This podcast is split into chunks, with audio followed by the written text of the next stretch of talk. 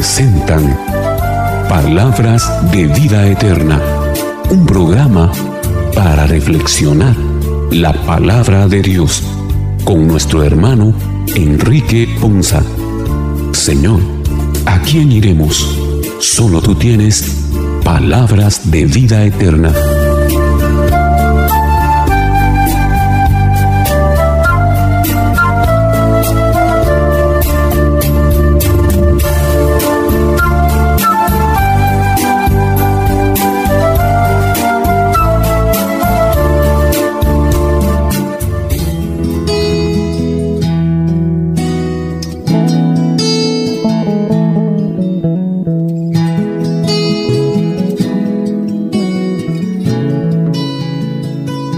El Señor les bendiga hermanos, qué bendición y qué alegría para nosotros llegar un día más hasta ustedes con este su programa Palabras de Vida Eterna, un programa en el que Dios Todopoderoso y Fiel nos bendice, ilumina nuestras vidas y alimenta nuestra fe a través de la reflexión de su palabra correspondiente a la liturgia de este tercer domingo de Pascua. Es una alegría contar con su fina atención y grata compañía y también es un privilegio para nosotros nos permitan acompañarles a esta hora del día. Agradecemos de todo corazón ese favor de estar unidos para como iglesia en unidad espiritual ser edificados a la luz de la palabra del Señor. Y también es motivo de alegría el contar con los hermanos que de todo corazón y toda alegría y buena disposición nos acompañan para aportar sus reflexiones que nos alimentan, que nutren nuestra fe a través de la palabra del Señor.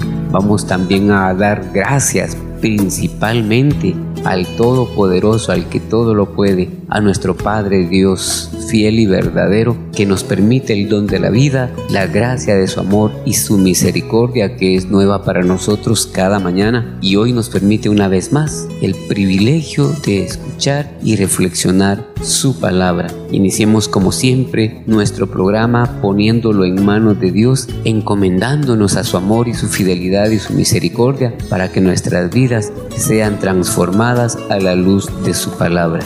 Iniciamos nuestro programa entonces, hermanos, invocando sobre nosotros el nombre del Padre, del Hijo y del Espíritu Santo.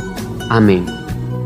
Ven Espíritu Santo, llena los corazones de tus fieles y enciende en ellos el fuego de tu amor. Envía, Señor, tu Santo Espíritu para que renueve la faz de la tierra, nuestras vidas, nuestra fe, nuestras esperanzas, nuestra alegría y nuestras vidas en comunidad.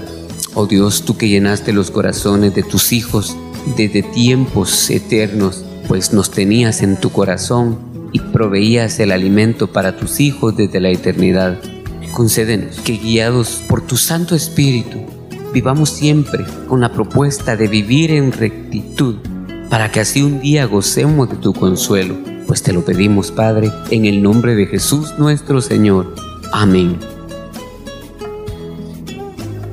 En nuestro programa del día de hoy, a través de las lecturas de este tercer domingo de Pascua, veremos al apóstol Pedro presentarse junto a los once, levantando la voz para gritarle al mundo que Cristo ha resucitado de entre los muertos y nos ha convertido en testigos de su resurrección. Cristo aceptó la muerte desde su fidelidad al ser humano y desde su fidelidad al Padre aceptó la muerte y la transformó para nosotros en vida, redención y resurrección.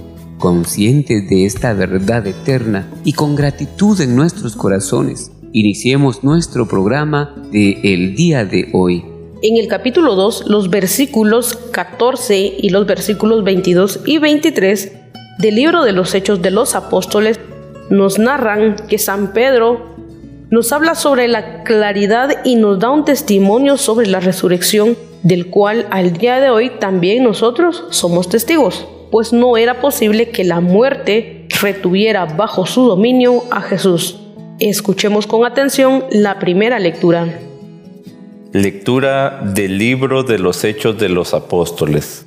El día de Pentecostés se presentó Pedro junto con los once ante la multitud y levantando la voz dijo, Israelitas, escúchenme. Jesús de Nazaret fue un hombre acreditado por Dios ante ustedes, mediante los milagros, prodigios y señales que Dios realizó por medio de él y que ustedes bien conocen. Conforme al plan previsto y sancionado por Dios, Jesús fue entregado y ustedes utilizaron a los paganos para clavarlo en la cruz. Pero Dios lo resucitó, rompiendo las ataduras de la muerte, ya que no era posible que la muerte lo retuviera bajo su dominio. En efecto, David dice, refiriéndose a él, yo veía constantemente al Señor delante de mí puesto que Él está a mi lado para que yo no tropiece. Por eso se alegra mi corazón y mi lengua se alboroza. Por eso también mi cuerpo vivirá en la esperanza, porque tú, Señor, no me abandonarás a la muerte, ni dejarás que tu santo sufra la corrupción. Me has enseñado el sendero de la vida y me saciarás de gozo en tu presencia. Hermanos, que me sea permitido hablarles con toda claridad, el patriarca David murió y lo enterraron, y su sepulcro se conserva entre nosotros hasta el día de hoy. Pero, como era profeta y sabía que Dios le había prometido con juramento que un descendiente suyo ocuparía su trono, con visión profética habló de la resurrección de Cristo, el cual no fue abandonado a la muerte ni sufrió la corrupción. Pues bien, a este Jesús Dios lo resucitó, y de ello todos nosotros somos testigos, llevado a los cielos por el poder de Dios. Recibió del Padre el Espíritu Santo prometido a él, y lo ha comunicado como ustedes lo están viendo y oyendo. Palabra de Dios. Te alabamos, Señor. En la primera lectura hemos escuchado realmente un, texto bastante interesante. En primer lugar porque nos habla y hace referencia a que los hechos que nos cuenta hoy la primera lectura habla sobre el día de Pentecostés. Y debemos de ver en ello el primer ejemplo que encontramos de Pedro. Pedro, aquel hombre que en algún momento lleno de miedo negó a Jesús en varias oportunidades, pero hoy lo vemos aquí. Lo vemos tomando el, liderato, tomando la posición, cumpliendo la misión y el encargo que el mismo Jesús le había confiado. Y encontramos entonces a un Pedro totalmente renovado, a un Pedro totalmente convencido de cuál era su papel y cuál era el compromiso que había adquirido de parte de Jesús. Y entonces lo vemos acá como un líder.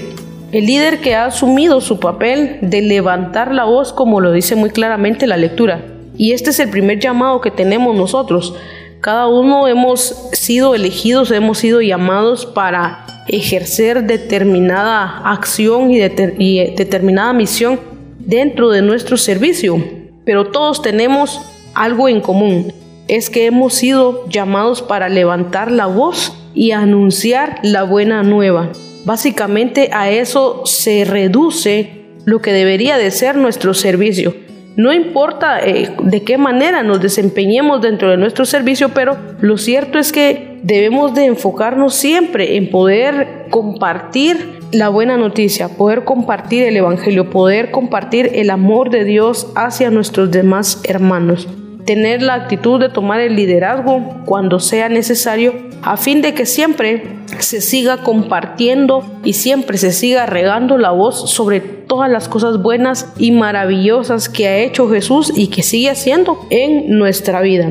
Luego de esto, pues también podemos encontrar nosotros lo siguiente, y es que no importa cuántas veces nos hayamos equivocado en el pasado, vemos claramente, y nuestro mayor ejemplo es Pedro, sí se equivocó muchas veces, es cierto, tal vez eh, en, en los momentos en los que más lo necesitó Jesús fue donde él más le falló, pero lo bueno de esta enseñanza es lo siguiente, es que si nos hemos equivocado, tenemos la opción de enmendar nuestros errores y de seguir adelante y asumir el compromiso que hemos adquirido y no cometer el error de excusarnos en nuestros errores del pasado para no continuar en el proceso, para abandonar el camino, para dejar tirado nuestro servicio. Por el contrario, debemos de pedirle mucho al Señor que nos ayude para que podamos nosotros sanar esos cargos de conciencia que podemos tener en algún momento debido a nuestra mala conducta y nuestra mala actitud y por haberle fallado al Señor. Que Él nos, nos ayude realmente a poder sanar nuestro interior para poder tener también la disposición de asumir el rol que nos corresponde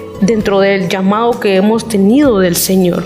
Luego de eso, el poder descubrir también lo que descubrió Pedro, tener la certeza de que siempre el Señor nos va a enseñar y siempre el Señor nos va a, poner de manifiesto cuál es el sendero en la vida que nosotros debemos de ir transitando. Que también su presencia pueda saciarnos a nosotros y nos pueda llenar de gozo y que ese gozo sea la energía que nos, nos motive a continuar en nuestro servicio para poder continuar trabajando para el reino de Dios. Y lo último es lo siguiente, el poder convencernos realmente de lo que nos habla hoy la palabra, de que lo que Dios nos promete realmente lo cumple.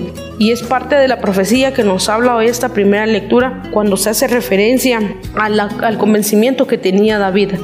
El saber que lo que Dios te promete siempre se va a cumplir tarde o temprano se va a cumplir y esa debe ser realmente nuestra esperanza. El estar convencidos realmente de las promesas de Dios y su cumplimiento en nuestra vida deben de ser nuestra esperanza. Y es que Jesús nos da el mayor ejemplo de ello. Jesús, confiado en la promesa de que el Padre lo iba a resucitar, aceptó la condición del plan de salvación para morir en la cruz, morir por cada uno de nosotros para que fuéramos reivindicados, pero con la certeza de que no iba a quedar él avergonzado y encadenado por la muerte, sino que él tenía esa promesa que le había hecho el Padre de resucitarlo luego de que estuviera y viviera todo ese proceso. De tal manera, pues, queridos hermanos, que nosotros tenemos hoy un gran reto. Hemos sido testigos en más de una oportunidad sobre el cumplimiento de las promesas de Dios en nuestra vida. Que cuando nosotros obedecemos y caminamos por el sendero que Él nos indica que debemos de transitar, realmente logramos alcanzar las promesas de Él, realmente logramos ver y testificar sobre todas las maravillas que Él tiene el poder de realizar en nuestra vida. Pero lo importante y, lo fundamental de todo esto es lo siguiente, que nosotros no perdamos la fe, que no perdamos la esperanza, que estemos realmente convencidos de que todo lo que Él ha prometido lo va a cumplir en nuestra vida. Pero también, acompañado de esto, debemos de tener una actitud de paciencia. Parte de la fe y del cumplimiento de las promesas de Dios en nuestra vida van a depender mucho del saber esperar el tiempo de Dios.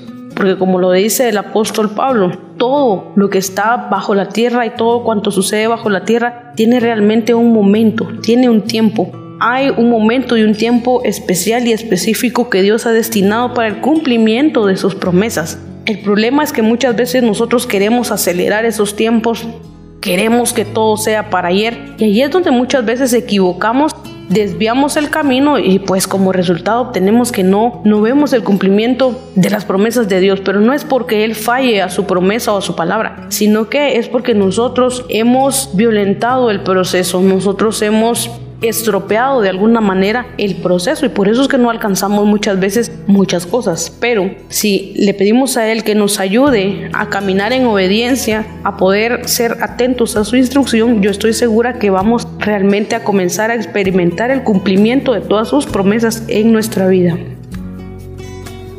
Pedro como líder de los once toma la palabra para empezar a evangelizar y lo primero que hace es llevarnos a un proceso de entender la resurrección de nuestro Señor Jesucristo y que Él venció a la muerte. Claro, pone en evidencia la profecía de David, pero también pone en evidencia que todos morimos y pues de alguna manera nuestro sepulcro queda ahí y lo único que hay de recuerdo es una lápida.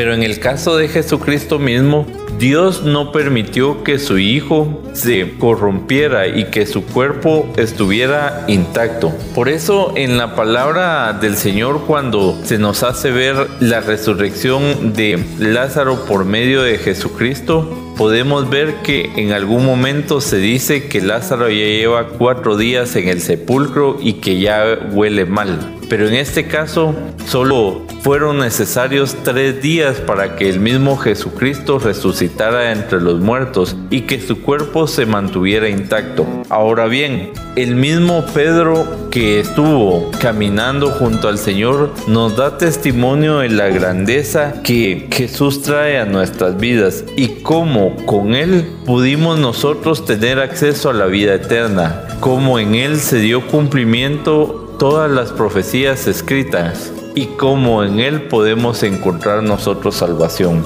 Si de verdad nosotros podemos seguir manteniendo intacta la fe y la esperanza en nuestro Señor Jesucristo, podemos estar seguros que con Él vamos a poder encontrar la resurrección y que a pesar que hay actitudes, circunstancias y acciones que nos mantienen atados a tener una mm, experiencia en la cual nos sintamos muertos en vida, el Señor nos llama a que también nosotros levantemos y recuperemos ánimo y que acompañados con Él disfrutemos nuestro caminar, que no importando aquellas circunstancias difíciles nosotros tengamos presente que Él es un Cristo vivo, un Cristo resucitado y que lleno de su gloria Él nos lleva de su mano para eh, reencontrarnos con la vida eterna.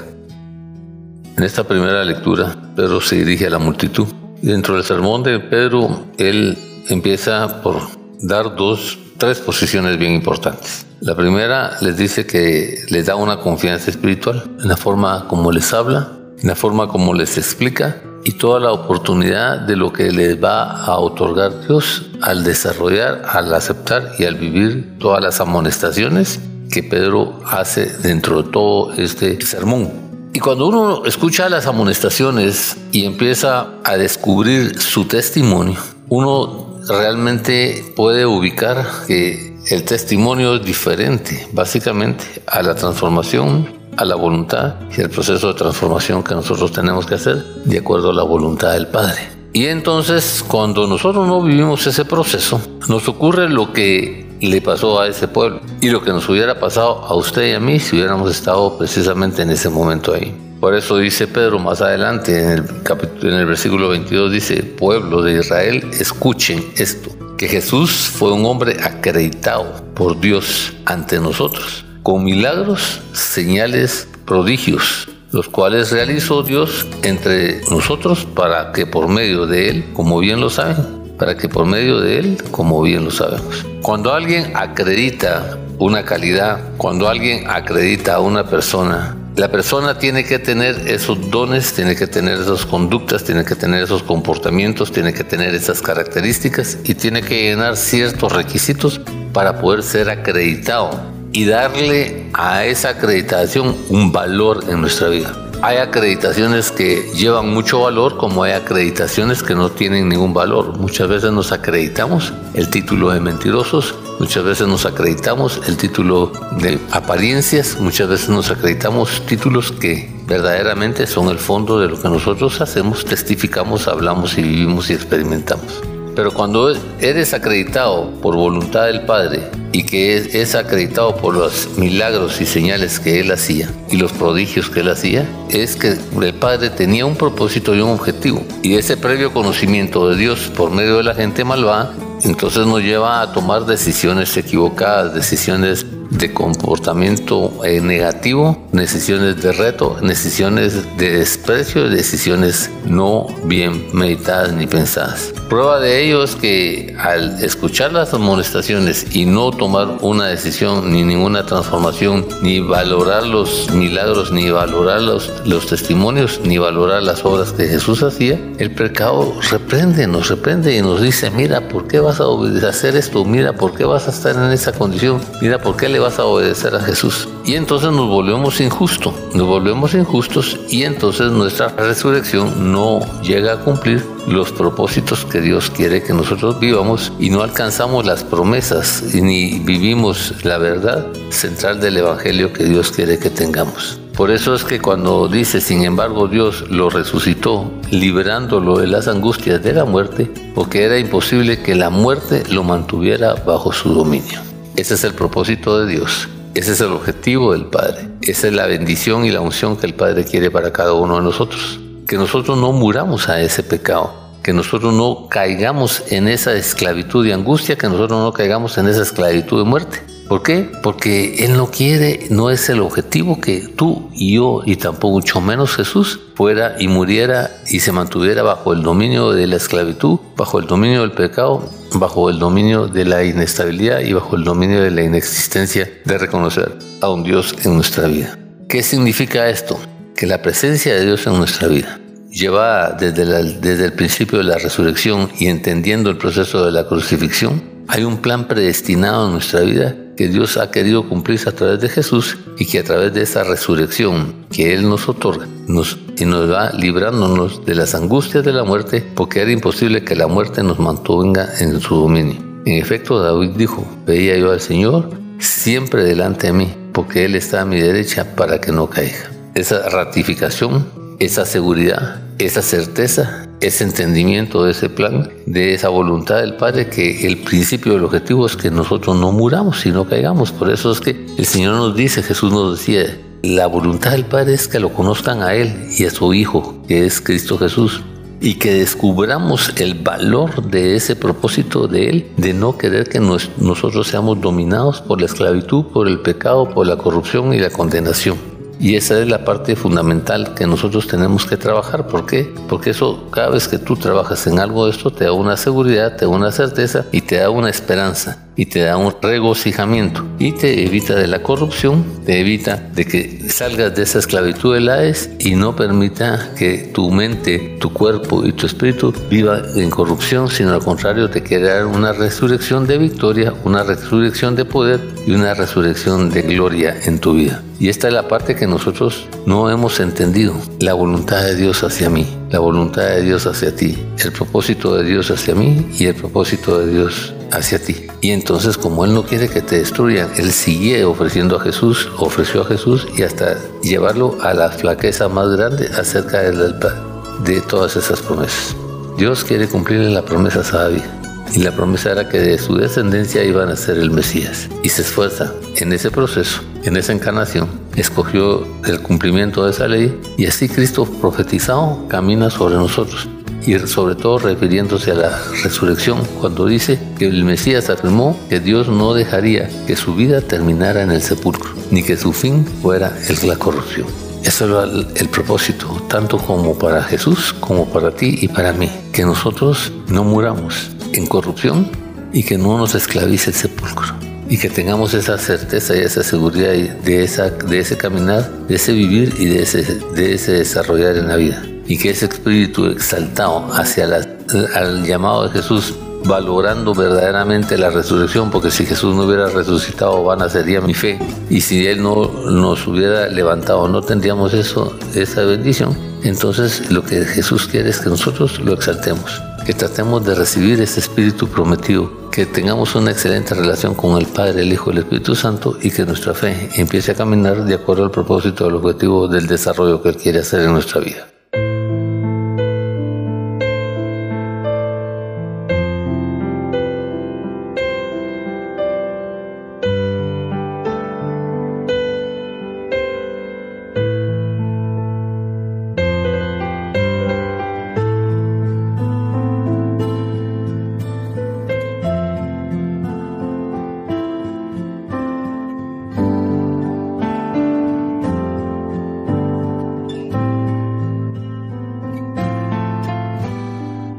La primera carta del apóstol Pedro en el capítulo 1, los versículos 17 al 21, nos hablan que el Señor con su muerte y resurrección nos ha rescatado de nuestra estéril manera de vivir.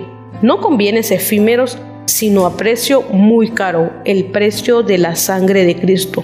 Con Cristo resucitado hemos pasado ya a la vida de Dios, es decir, a la vida eterna. Prestemos atención a la segunda lectura. Lectura de la primera carta del apóstol San Pedro. Hermanos, puesto que ustedes llaman Padre a Dios, que juzga imparcialmente la conducta de cada uno según sus obras, vivan siempre con temor filial durante su peregrinar por la tierra. Bien saben ustedes que de su estéril manera de vivir, heredada de sus padres, los ha rescatado Dios, no con bienes efímeros como el oro y la plata, sino con la sangre preciosa de Cristo, el Cordero sin defecto ni mancha, al cual Dios había elegido desde antes de la creación del mundo, y por amor a ustedes lo ha manifestado en estos tiempos que son los últimos. Por Cristo, ustedes creen en Dios, quien lo resucitó de entre los muertos y lo llenó de gloria, a fin de que la fe de ustedes sea también esperanza en Dios. Palabra de Dios. Te alabamos, Señor. En esta segunda lectura, hoy nos presenta la liturgia a partir de la primera carta del apóstol San Pedro, hay un dato bien interesante y pues debemos de partir de lo siguiente.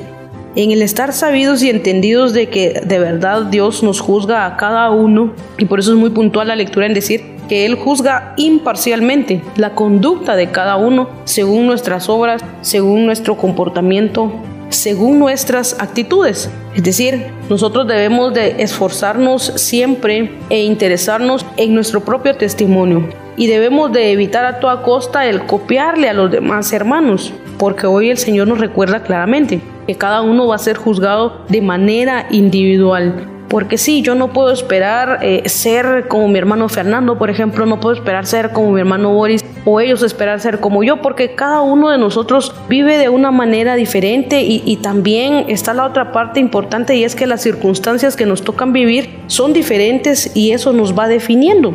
Y la manera en cómo cada uno enfrente las dificultades en la vida sin perder de vista nuestra actitud como cristianos es lo que va definiendo realmente nuestra conducta. Y por eso es que el Señor es muy misericordioso en juzgarnos a cada uno según nuestro propio comportamiento, porque qué complicado sería que a Fernando lo tuvieran que juzgar según el comportamiento mío o al revés, por ejemplo. De verdad sería algo, algo muy complicado, pero esto es algo que nosotros como humanos sí hacemos y es parte de, de la equivocación que tenemos constantemente el pedir que X o Y persona tenga la actitud de una tercera persona involucrada. Realmente no podemos, no podemos exigir eso y muchas veces nos equivocamos e, en ese sentido. Y especialmente pasa mucho con los hijos. El querer esperar que todos se comporten de la misma manera o a veces cometemos el error de comparar a nuestra propia familia con otras familias supuestamente ejemplares, pero en el fondo cada uno tiene sus propios problemas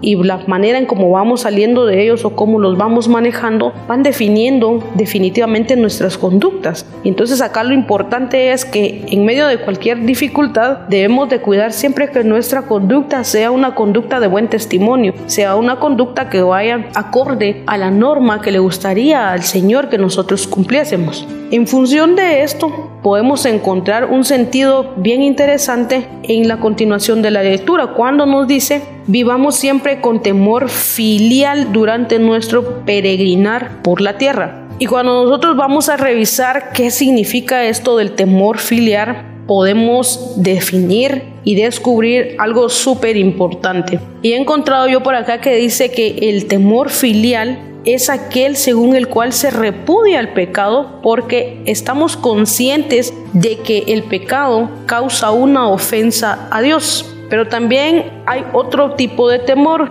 y hay un temor que es el llamado servil. Pero a diferencia del temor filial, el temor servil es aquel que nosotros desarrollamos en nuestro interior que nos hace evitar el pecado por miedo a los castigos que estos nos puedan conllevar. Entonces cuando entendemos la diferencia entre el temor filial y el temor servil, encontramos una gran sabiduría en lo que hoy el apóstol San Pablo nos recomienda, a vivir con el amor, con el temor filial. ¿Y por qué vivir con el temor filial? Porque en consecuencia el temor filial es una conducta que yo estoy dispuesto a asumir de no pecar para no ofender al Señor. Es decir, lo hago como una actitud que me, que me, en la cual yo me quiero esforzar para agradar al Señor.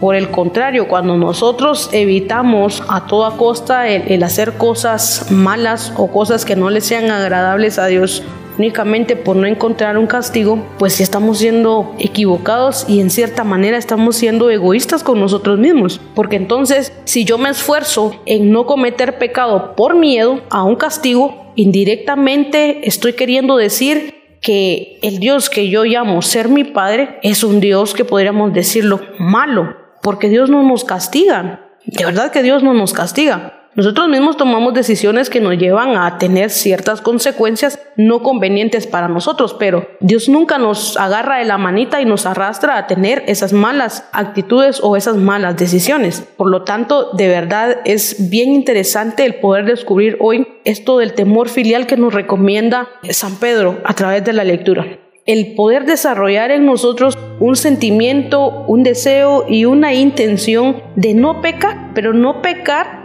conscientemente de que esto es algo que yo quiero hacer con el único fin y objetivo de agradar a Dios, de agradar a mi Padre, de agradar a Jesús, de agradarlos como manifestación del valor que yo le doy al sacrificio del plan de la salvación que ellos dos hicieron en beneficio mío. Realmente es muy interesante el poder hoy comprometernos con nosotros mismos en esforzarnos en vivir de esta manera, en vivir bajo ese temor filial. Y luego de esto encontramos algo también sumamente importante a lo largo de la lectura, cuando el apóstol San Pedro nos dice, ustedes saben bien que su manera estéril de vivir no ha sido la causa por la cual Cristo haya muerto en la cruz para darles la oportunidad de tener una mejor vida. Realmente esto es algo muy fuerte, el poder entender y aceptar que de verdad nuestra vida es estéril, nuestra vida no da fruto. Por nuestros propios medios y por nuestras propias capacidades, nosotros no logramos dar fruto. De verdad somos tan estériles, somos tan inútiles espiritualmente hablando en este sentido. No tenemos la capacidad, pero cuando dejamos que la misericordia de Dios obre en nosotros y cuando por fe creemos que realmente es Cristo quien actúa en nosotros y que es Cristo quien vive en nosotros, entonces como consecuencia de esa fe en la cual nosotros queremos estar viviendo, nos permite y va desarrollando nuestra capacidad de dar fruto, pero que en el fondo ese fruto no es algo que sea como un tributo de lo que yo puedo hacer, no, sino que esos frutos que yo comienzo a dar son realmente el resultado de la obra que el Espíritu de Dios hace en mí o provoca en mí para poder tener realmente esa manera diferente de vivir. Pero que por el contrario, si fuera por mi propia carne, yo seguiría siendo una persona totalmente estéril, una vida sin fruto, una vida insípida, una vida que no da resultado, una vida que no va para ningún lado. Pero cuando nosotros comenzamos a caminar en fe, realmente podemos descubrir todas estas grandes maravillas que el Señor quiere que nosotros descubramos, pero más que descubrirlo, que quiere que logremos experimentar en nuestra vida. La fe, esa fe con la cual hoy concluye la segunda lectura, para que a fin de que la fe de nosotros sea la esperanza de Dios. Esto es algo también bien importante, el creer que Dios de alguna manera pone su esperanza en la fe que nosotros podamos tener y manifestar en el amor que Él nos derrama realmente resulta muy muy interesante el poder ver esto, que todo gira en torno a nuestra fe y por eso es que debemos de esforzarnos constantemente nosotros en nutrir más esa fe, en robustecer más nuestra fe. ¿Por qué? Porque solo por fe podemos caminar, solo por fe podemos ir dando frutos, solo por fe podemos tener buenas conductas y solo por fe nosotros podemos realmente ir viviendo día a día según ese temor filial al cual hoy San Pedro nos exhorta y nos anima a poder vivir, que no es otra cosa más que el esforzarnos constantemente en evitar a toda costa caer en la tentación del pecado para poder tener una vida que sea agradable a los ojos de Dios. Muchas veces en el caminar de la vida nuestra autoestima se disminuye, se rompe, se agota y es ahí cuando nosotros no aprendemos a descubrir nuestro real valor. En esta palabra Pablo nos hace ver que nosotros tenemos un valor que es representada con la sangre derramada, la sangre del cordero derramada en la cruz y que Dios no escatimó ese precio para redimirnos y justificarnos, y que Jesucristo bendito tuvo que pasar por ese sacrificio tan doloroso y tan fuerte para lograr la salvación para cada uno de nosotros. Si no hubiéramos tenido el pago de ese rescate de nuestro Señor, yo muchas veces me pongo a pensar qué sería de nosotros, qué sería de nuestra esperanza, qué sería de nuestra fortaleza.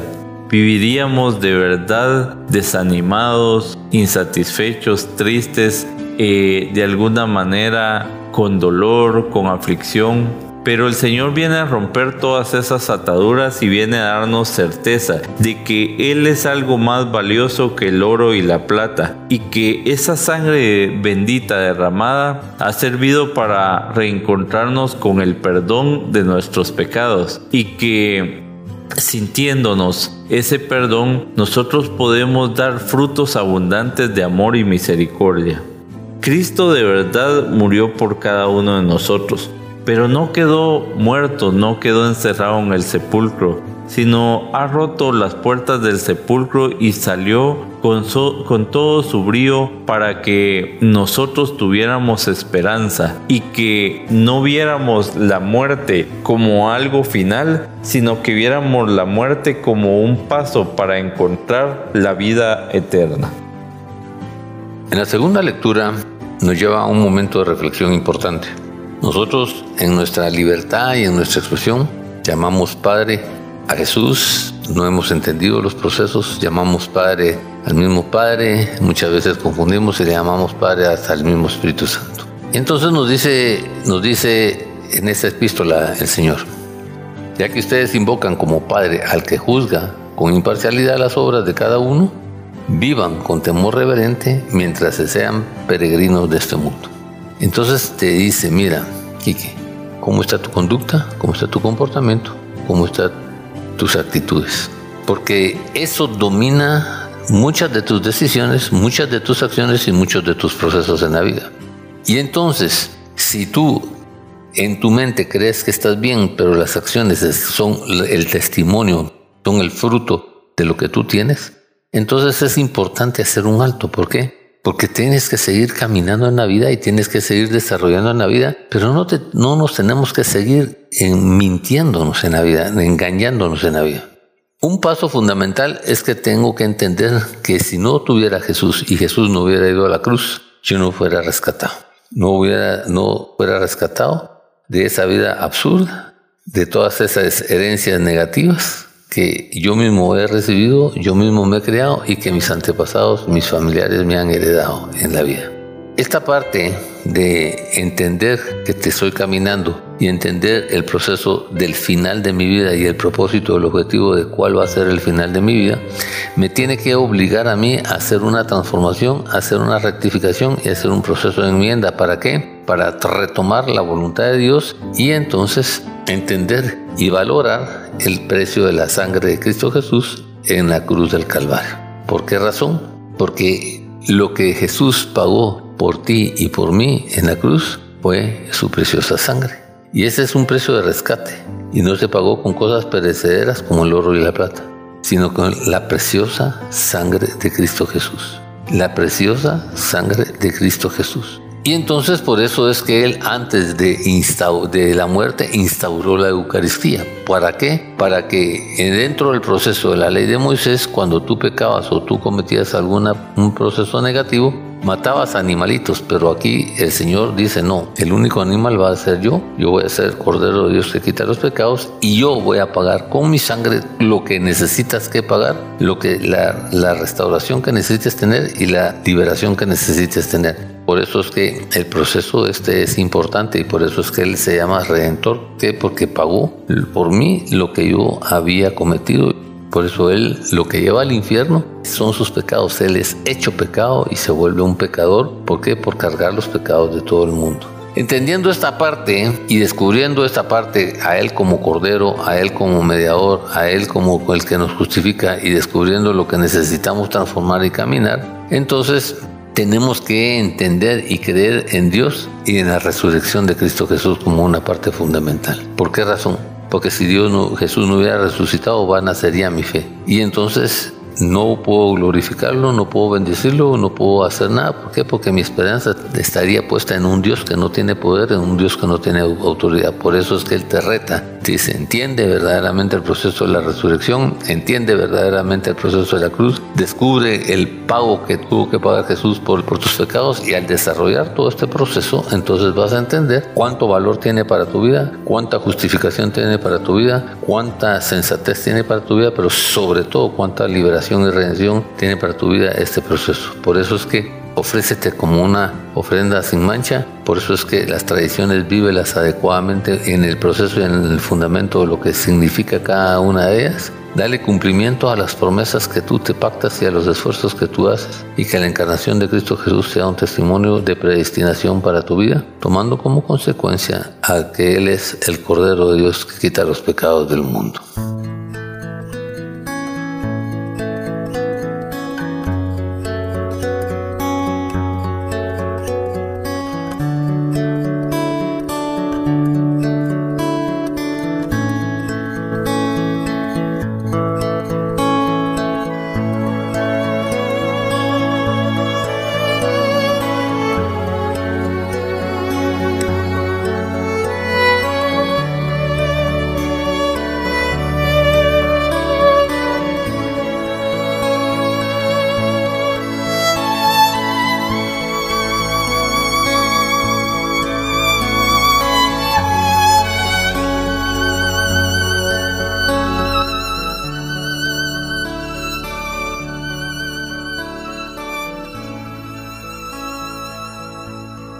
Evangelio según San Lucas, tomado del capítulo 24 y los versículos 13 al 35, describen la experiencia de dos discípulos camino a Emaús, dos comentaristas solitarios de lo sucedido recientemente. Iban caminando tristes, pero creían muerto a su rey. Jesús se les presenta y camina con ellos, sin reconocerlo. El compañero desconocido entró en su casa y en sus vidas bendijo, partió y dio el pan. La palabra se hizo comida, se hizo sacramento y el amigo visible se hizo invisible. Escuchemos atentamente la lectura del Santo Evangelio. Lectura del Santo Evangelio según San Lucas. El mismo día de la resurrección, iban dos de los discípulos hacia un pueblo llamado Emaús, situado a unos 11 kilómetros de Jerusalén, y comentaban todo lo que había sucedido. Mientras conversaban y discutían, Jesús se les acercó y comenzó a caminar con ellos, pero los ojos de los dos discípulos estaban velados y no lo reconocieron. Él les preguntó, ¿de qué cosas vienen hablando tan llenos de tristeza? Uno de ellos, llamado Cleofas, le respondió, ¿eres tú el único forastero que no sabe lo que ha sucedido estos días en Jerusalén? Él les preguntó, ¿qué cosa? Ellos le respondieron, lo de Jesús el Nazareno que era un profeta poderoso en obras y palabras ante Dios y ante todo el pueblo, como los sumos sacerdotes y nuestro jefe lo entregaron para que condenaran a muerte y lo crucificaron. Nosotros esperábamos que Él sería el libertador de Israel y sin embargo han pasado ya tres días desde que estas cosas sucedieron. Es cierto que algunas mujeres de nuestro grupo nos han desconcertado, pues fueron de madrugada al sepulcro, no encontraron el cuerpo y llegaron contando que se les había aparecido unos ángeles, que les dijeron que estaba vivo. Algunos de nuestros compañeros fueron al sepulcro y hallaron todo como se había dicho de las mujeres, pero a él no lo vieron. Entonces Jesús les dijo, qué insensatos son ustedes, y qué duros de corazón para creer todo lo anunciado por los profetas. ¿Acaso no era necesario que el Mesías padeciera de todo y así entrara en su gloria? Y comenzando por Moisés y siguiendo con todos los profetas, les explicó todos los pasajes de las escrituras que se referían a él. Ya cerca del pueblo a donde se dirigían, él hizo como que iba más lejos. Pero ellos le insistieron diciendo, quédate con nosotros, porque ya es tarde y pronto va a oscurecer. Y entró para quedarse con ellos. Cuando estaban en la mesa, tomó un pan, pronunció la bendición, lo partió y se lo dio entonces se les abrieron los ojos y lo reconocieron, pero él se les había desaparecido. Y ellos se decían el uno al otro, Con razón nuestro corazón ardía mientras nos hablaba por el camino y nos explicaba las escrituras. Se levantaron inmediatamente y regresaron a Jerusalén, donde encontraron unidos a los once con sus compañeros, los cuales le dijeron de esta manera, de veras ha resucitado el Señor y se les ha aparecido a Simón. Entonces ellos contaron lo que había pasado por el camino y cómo él había reconocido al partir el pan. Palabra del Señor, gloria a ti, Señor Jesús. San Lucas nos presenta en el Evangelio de hoy un pasaje bíblico bastante conocido y nos narra sobre el tema de la experiencia que tuvieron dos discípulos que iban en camino de Maús. Pero acá uno de los puntos que vale la pena resaltar es cómo se dieron estos acontecimientos. Y pues básicamente nos habla sobre dos personas que iban de camino a, a un lugar X, pero la actitud de ellos durante el camino es la interesante. Dice la palabra de Dios que en tanto ellos iban de camino, iban en una actitud en la cual iban conversando, pero también iban discutiendo. Y de repente se les pega Jesús y ellos ni en cuenta. Continuaban su camino y pues ya iba Jesús caminando a la par de ellos. Lo curioso es el hecho de que estas dos personas eran discípulos. Eran personas que estuvieron caminando junto a Jesús durante su ministerio en la tierra, pero resulta que no lo, no lo reconocieron. Y aquí va el primer punto bien interesante es que cuando nosotros estamos prestándole la atención a nuestras muchas conversaciones o en el peor de los casos cuando nos encontramos en momentos en los cuales hay una fuerte discusión en nuestra vida, eso nos ciega a nosotros y nuestra parte espiritual se ve comprometida y la mayoría de veces terminamos igual que estos dos discípulos. No logramos ver a Jesús en medio de esos momentos turbios, no logramos reconocerlo, a pesar de que está con nosotros y sigue caminando junto a nosotros, dejamos de percibir su presencia, dejamos de reconocer su presencia en nuestra vida. Pero esto pasa porque nos preocupamos tanto de aquello que nos está causando un momento de tribulación que nos olvidamos de poder escuchar y reconocer tanto la presencia de Dios como su voz. Es algo bien, bien general, es algo bien común que nos suele pasar, pero que debemos de tratar nosotros de esforzarnos en el sentido de que en medio de la circunstancia, aún la más complicada que podamos estar viviendo en el caminar de nuestra vida, tenemos que tener siempre nuestros ojos y nuestros oídos para poder reconocer que Jesús sigue caminando con nosotros, que Él sigue estando con nosotros, que en ningún momento y bajo ninguna circunstancia se aparta de nuestra, de, nuestra vida. Por eso es bien importante realmente que soltemos y nos despojemos de todo aquello que nos interrumpe nuestra atención y nuestra mirada en Cristo y también nos crea entonces en nosotros esa falta de reconocimiento de la presencia de Él en nuestra vida. Por eso es bien importante el poder tomar ese primer cambio y esa primera actitud en nuestra vida para poder eh, iniciar a experimentar cosas nuevas y cosas grandes y dejar de vivir ya tan desconcertados como aquellos discípulos. Porque a pesar de que ya habían escuchado que habían personas que habían ido a la tumba de Jesús y ya no lo habían encontrado, ellos se pusieron tristes. ¿Por qué se pusieron tristes? Si Jesús ya les había dicho lo que iba a suceder. En lugar de haberse puestos alegres, de decir, no está porque ya resucitó, se desconciertan. ¿Por qué se desconciertan? Se desconciertan porque en el fondo de verdad no se habían convencido de lo que Jesús les había dicho, de lo que Él les había predicado. Pero algo bien importante es este otro siguiente punto que nos narra el Evangelio.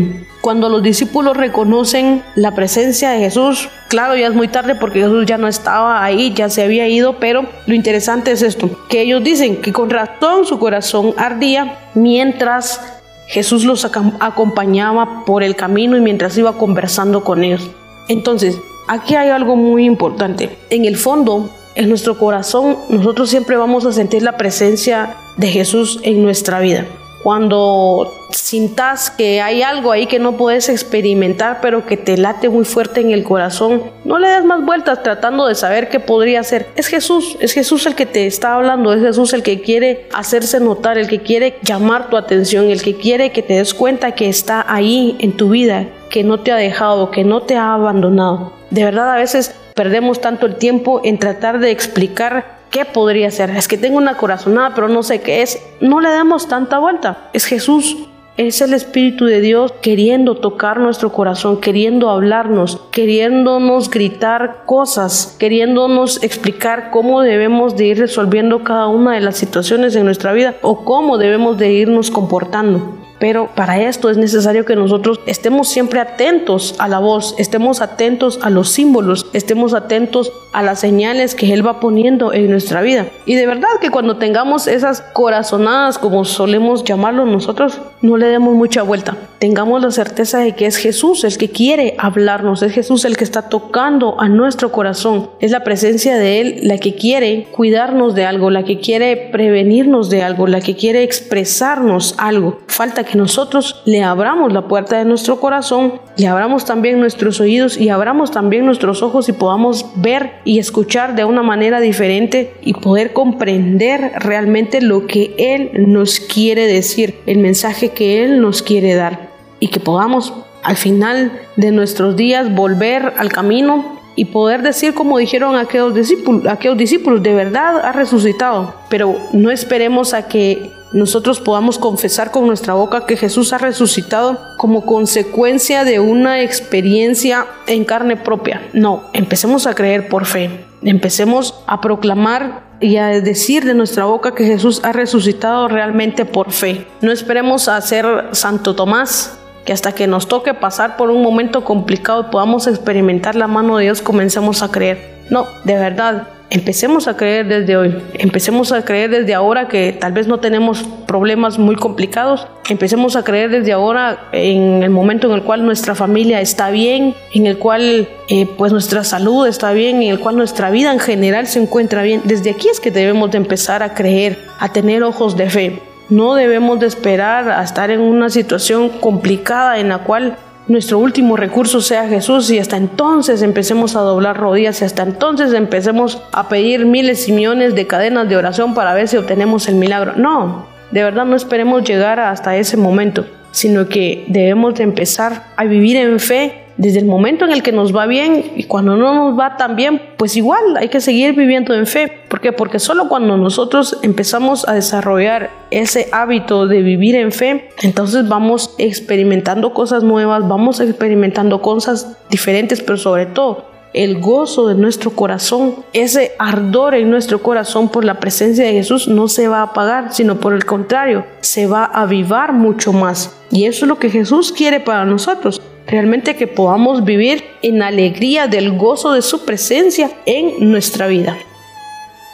En el Evangelio que se nos presenta el día de hoy, según el evangelista Lucas, nos relata dos discípulos que iban camino a Emaús y que el Señor sale a su encuentro y camina junto a ellos. Pero algo importante es cómo encuentra Jesús a estos discípulos y los encuentra con incredulidad, con tristeza, con aflicción en sus vidas y hablando de lo que había pasado. Y cuando se les acerca Jesús, lo primero que hace es preguntarles eh, por qué van tristes, qué pasó. Y ellos le hacen ver la importancia de lo que se dice de Jesucristo y es que se había quedado ese dolor y esa tristeza de ver a Jesucristo, el Hijo de Dios, crucificado en la cruz. Pero al quedarnos en esa etapa del plan maravilloso del Señor, lo único que nosotros hacemos es quedarnos atrapados en el dolor y en la tristeza de la muerte. Pero nosotros debemos de dar ese salto hacia el misterio de nuestro Señor, a esa resurrección que Dios le ha regalado a su propio Hijo para que nosotros, tomados de la mano de Él, podamos caminar y no olvidarnos que Jesús está presente en cada una de nuestras situaciones. Él es el alfa y el omega, el principio y el fin. Hoy el Señor nos vuelve a preguntar, por qué estás triste. Y es así como Él quiere tener esa comunicación íntima y directa con cada uno de nosotros. Que nosotros podamos desnudar toda nuestra tristeza, nuestro dolor, nuestra culpabilidad, nuestras tristezas y poder encontrar perdón, poder encontrar consuelo en nuestro Señor Jesucristo.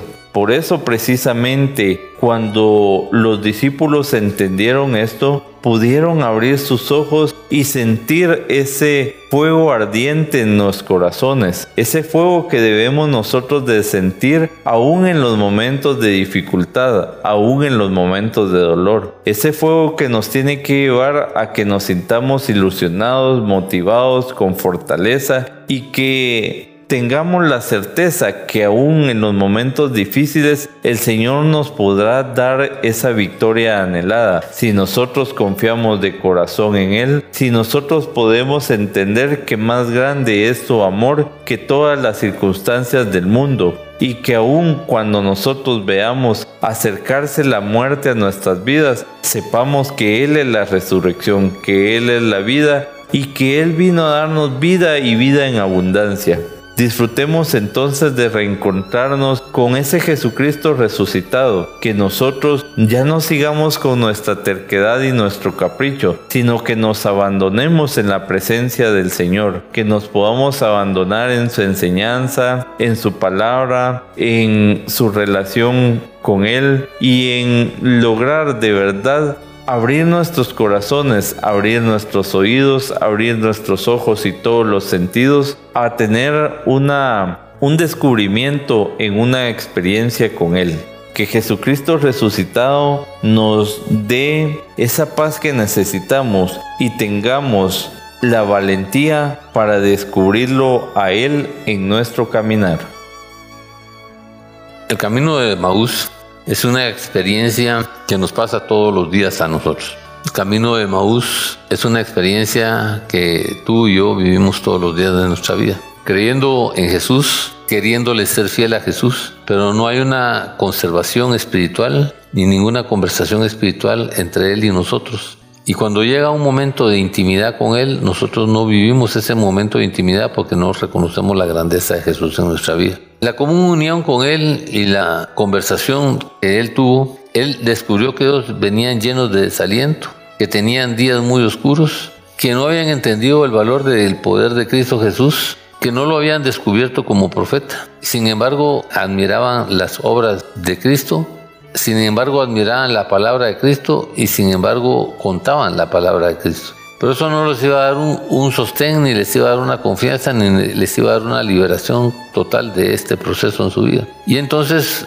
estuvieron en ese diálogo y hasta en el momento que él ya se iba, lo invitaron, le dijeron que se quedara y entonces en la partición del pan lo reconocieron y entendieron quién era él y descubrieron la grandeza de él y descubrieron el momento de él. ¿A qué nos lleva el Señor con esto?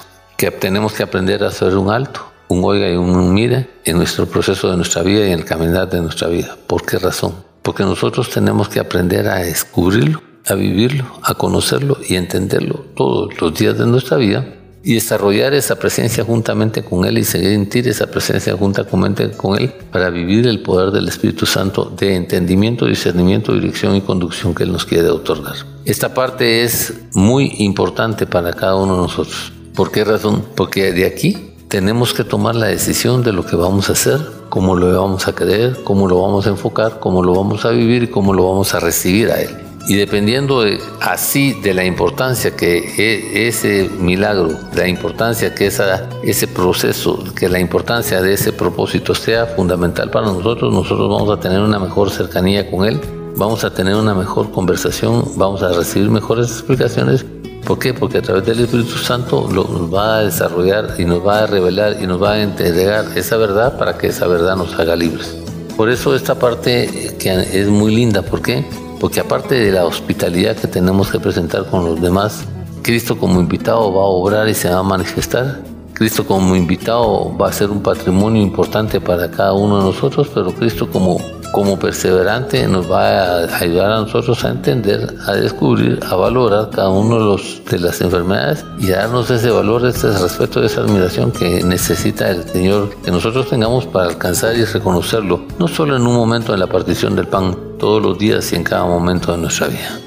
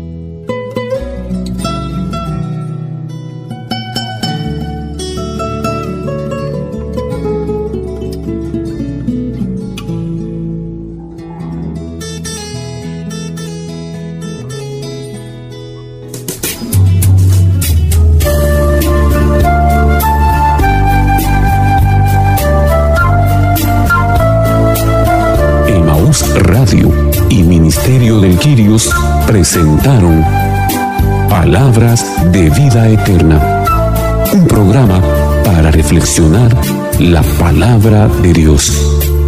Señor, ¿a quién iremos? Solo tú tienes palabras de vida eterna. Reporte este programa a Emaús Radio o búsquenos en Facebook como Ministerio del Girios. O visítenos en Avenida Reforma 1554, zona 9, edificio Reforma Obelisco, locales 8 y 9, segundo nivel, Ministerio del Quirios.